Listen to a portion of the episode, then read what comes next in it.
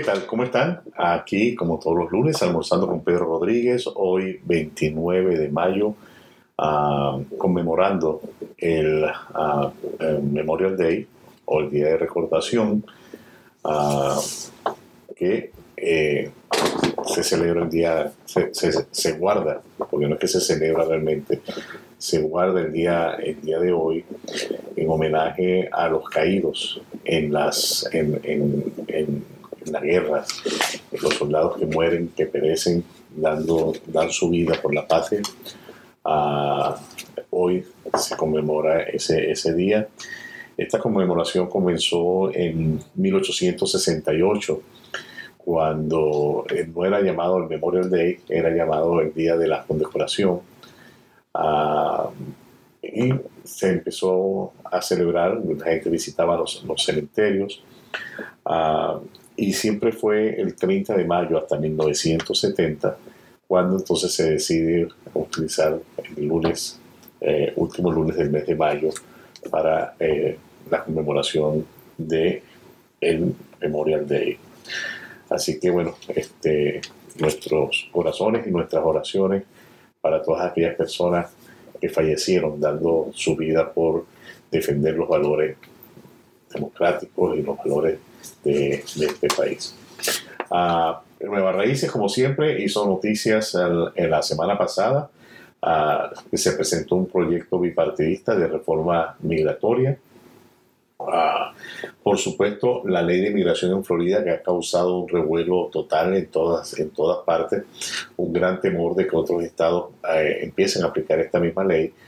Ah, la ley se ha nombrado como una ley anti-inmigrante y realmente es, es, una ley que lo que hace es tratar de, crear una, una, situación, porque una de las cosas que en, el tiempo que tengo viviendo en los Estados Unidos yo he notado es que hay cosas que pasan y que nadie hace nada porque sencillamente no hay ningún problema, ¿verdad? O sea, la inmigración, nadie uh, tiene realmente la intención real de solucionar el problema porque al final el inmigrante que está aquí de una manera u otra está aportando al país, está trabajando, uh, de alguna manera u otra paga sus impuestos a través de los, los y realmente entonces no se siente ese problema que deberíamos de tener si realmente la ley de Florida se aplicara en todos los Estados Unidos, este país tendría que acelerar su proceso de pasar una reforma migratoria y una, una ley migratoria realmente que trabaje en función de las personas y del país.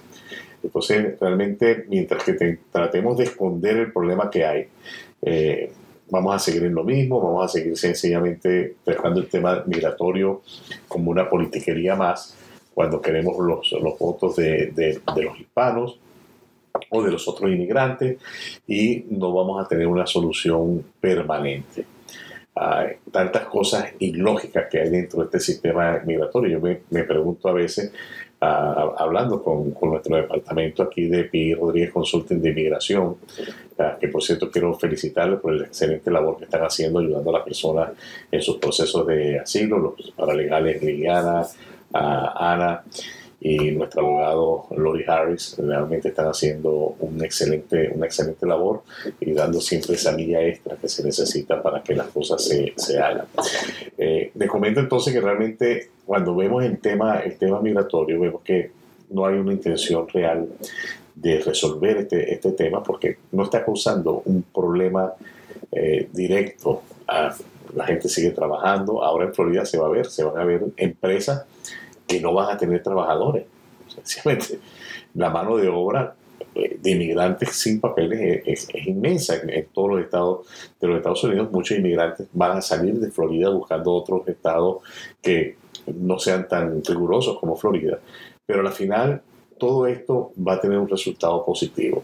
Y el resultado positivo es que van a tener que poner corazón para resolver el problema que tenemos.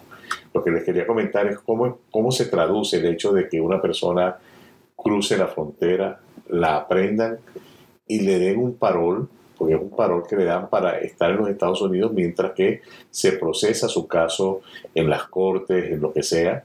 Ah, no es el parol humanitario que siempre hemos estado hablando, es un parol para, te, te, caché, te arresté y te solté. Es una libertad uh, condicionada. A que hay que presentarse en las oficinas de ICE, a que hay que estar pendiente si tengo una corte o no. ¿Cómo es posible que esto pase y a este ser humano que se le está dejando entrar a los Estados Unidos no se le esté dando una herramienta para que pueda de manera legal trabajar en los Estados Unidos? Así es como se le da esa liberación temporal dentro del territorio, debería de ir pegado a eso la posibilidad de poder tener un trabajo digno para poder entonces enfrentar los gastos que se le vienen. Porque si esta persona fue liberada en la frontera, que ya ni le preguntan para qué viene, si viene por asilo, ya ni le preguntan, lo que hacen es, aquí está, váyase. Y entonces sueltan a esa persona y ahora esa persona que tiene que hacer, empezar a cometer un delito de trabajar sin papeles, porque tiene que comer tiene esa opción o tiene la opción de buscar una iglesia, buscar una organización que le mantenga. Y las personas que llegan, la mayoría de las personas que llegan tienen dignidad y no son personas que vienen a arrimarse de ninguna organización benéfica para sobrevivir, sino que vienen con el deseo de superarse, de hacer dinero para mandar a sus países, a sus familiares y el dinero que van a necesitar para emprender sus procesos legales en los Estados Unidos. Entonces realmente el sistema está completamente volteado desde mi punto de vista. Ah, es una cosa totalmente absurda. Es absurda que una persona inclusive someta su aplicación de, asilo y le a esperar entonces seis meses para poder ah, solicitar un permiso de trabajo. Entonces, o sea, qué incoherencia. O sea, se piensa que esta persona durante esos seis meses ¿de qué va a vivir? Del aire. O sea, va a ser un, fasting largo. Entonces, esta persona, seis meses sin, sin alimentarse, sin, sin, hacer nada en los Estados Unidos. Entonces, es una incoherencia total la manera como están escritas las, las, las leyes, los procedimientos, las reglas. O sea, se toman decisiones, se toma una decisión de un parol, los paroles humanitarios, pero entonces después es lo mismo, tres meses, cuatro meses para que llegue un, permiso de, de, trabajo, para que la persona pueda tener una identificación en los Estados Unidos, para que pueda tener un número de seguro social. O sea, realmente el sistema está completamente uh, desvirtuado de, de, lo que es la realidad y sufre de una gran incoherencia en todos los sentidos. Uh, tenemos también en primera plana juicio penal a Donald Trump, está programado para marzo del 2024. En Colombia harían uh, preclusión en el proceso contra el presidente, eh, expresidente de Colombia, Álvaro Uribe. Uh, información también Ah, sobre, muy importante, sobre eh, la semana pasada todavía no se sabía, no se había concretado ninguna negociación en cuanto al techo de la deuda. Eh, la noticia era que todavía no había nada, pero ya este, este fin de semana hubo ya un entendimiento eh, y entendemos que ese entendimiento pues ya va a llevar a feliz término este tema. de hecho, lo que se espera es que a nivel mundial ah, las bolsas de valores van a reaccionar de manera positiva eh, porque había cierto pánico a nivel mundial de que no se llegara a un acuerdo en el tema del el precio de la deuda aquí en los Estados Unidos. Así que bien o mal, pues pareciera que todo va a poder venir a, la normalidad. Ah, una de las cosas que obviamente pues se aumenta el precio de la deuda, parece ser que se está dejando sin techo la deuda por hasta, hasta, el 2025, 2024, 2025, perdón, y eh, se está redireccionando algunos fondos pues, de los 80 mil millones que habían para gastarse en los próximos 10 años en el IRS o el Departamento de Impuestos a ser más eficiente. De ese dinero, pues el 20 mil millones se van a destinar a cuestiones no de, de, otras agencias que no son necesariamente la agencia de, impuestos.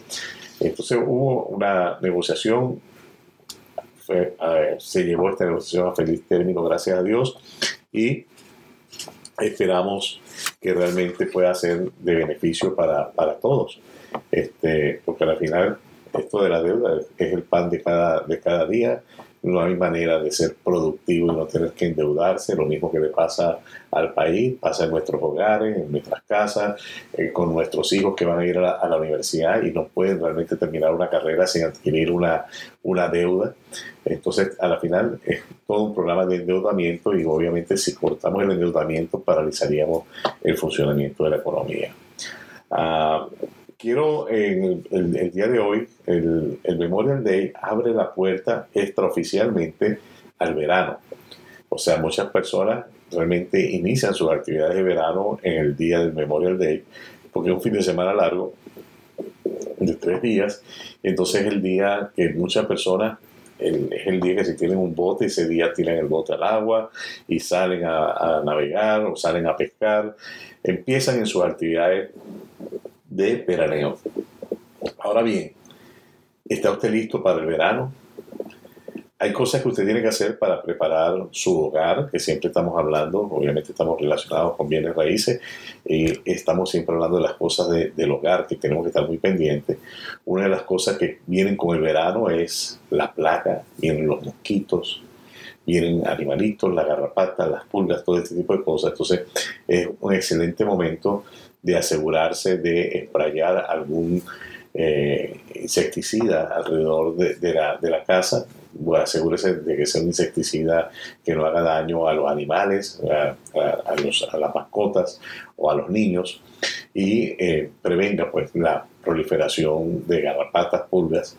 Es tiempo de estar muy pendientes eh, de los mosquitos. Recuerden que los mosquitos se reproducen y estos son transmisores de ciertas enfermedades. Eh, durante los años pasados hemos estado en una campaña fuerte contra el Zika. Este, es importante que usted se asegure que alrededor de la casa no tenga contenedores que puedan represar o contener agua.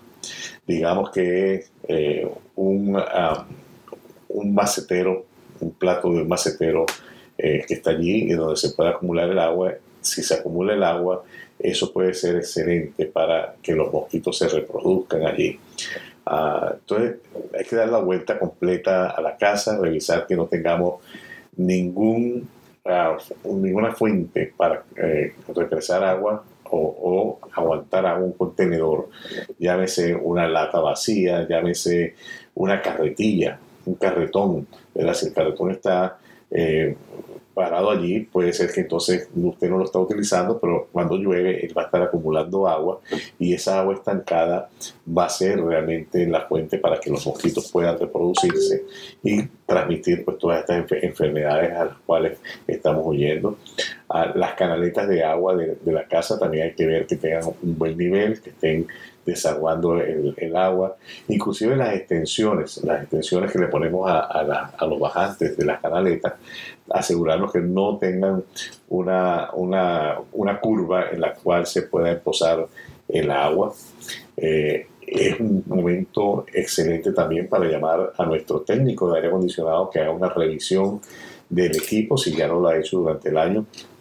Este es un buen momento de revisar que los niveles de refrigerante estén adecuados, que los filtros estén cambiados, que la máquina esté limpia, porque cuando viene el verano, las altas temperaturas, los sistemas de aire acondicionado empiezan a trabajar eh, más continuamente y si no han tenido un mantenimiento previo, pueden terminar ah, dañándose. Entonces es importantísimo tomar esas medidas eh, para estar eh, seguros pues, que nuestra casa va a estar funcionando de la manera adecuada durante el verano.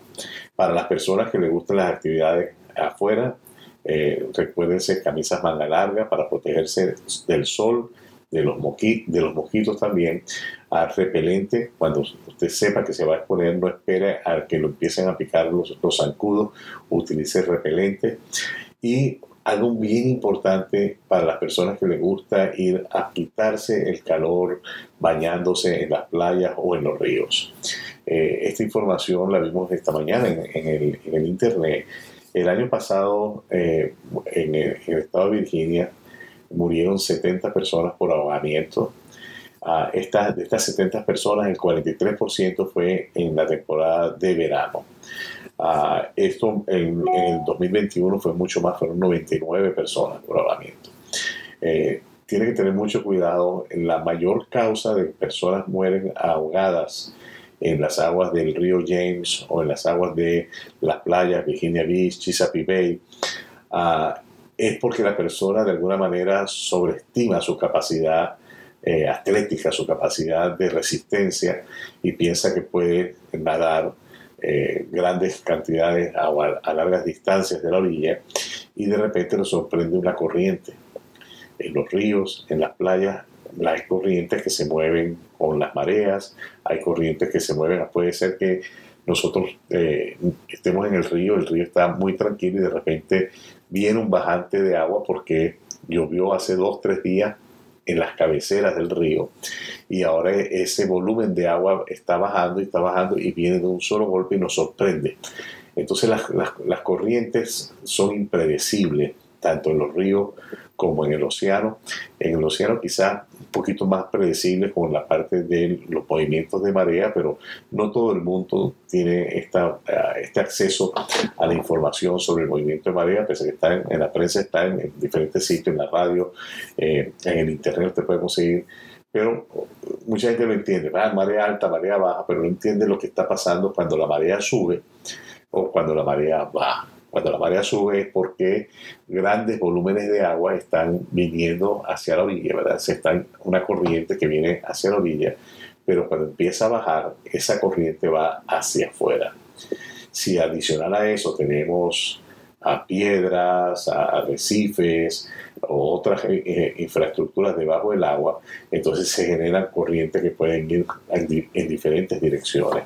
Entonces no es necesario convertirse en un experto en, en corrientes, lo que es necesario es tener sentido común. Si a usted le gusta nadar, no nade hacia afuera, nade de manera paralela a la orilla. Usted no necesita una gran profundidad para eh, nadar. Si está en la playa, sencillamente donde no esté rompiendo la ola, un poquito más atrás, usted ahí puede comenzar su natación. Si usted siente que la corriente lo empieza a jalar, inmediatamente tiene que buscar las maneras de acercarse a la orilla. Ah, no necesariamente de manera perpendicular, a veces hay que ir un poquito diagonal a la orilla tratando de no agarrar el flujo fuerte de corriente. Eh, pero una vez más, lo más importante es el sentido común, no se exponga frente a la duda, no se meta a nadar eh, en agua que no conoce. Eh, vea, observe otras personas nadando, vea qué está pasando con ellos, Ah, y por qué no tener a la mano siempre pues, un salvavidas, algo que le pueda eh, dar flotabilidad positiva a la hora de eh, agotamiento, de, eh, de, estar cansado y usted esté nadando, usted pueda realmente descansar de alguna, de alguna manera para reponer sus energías.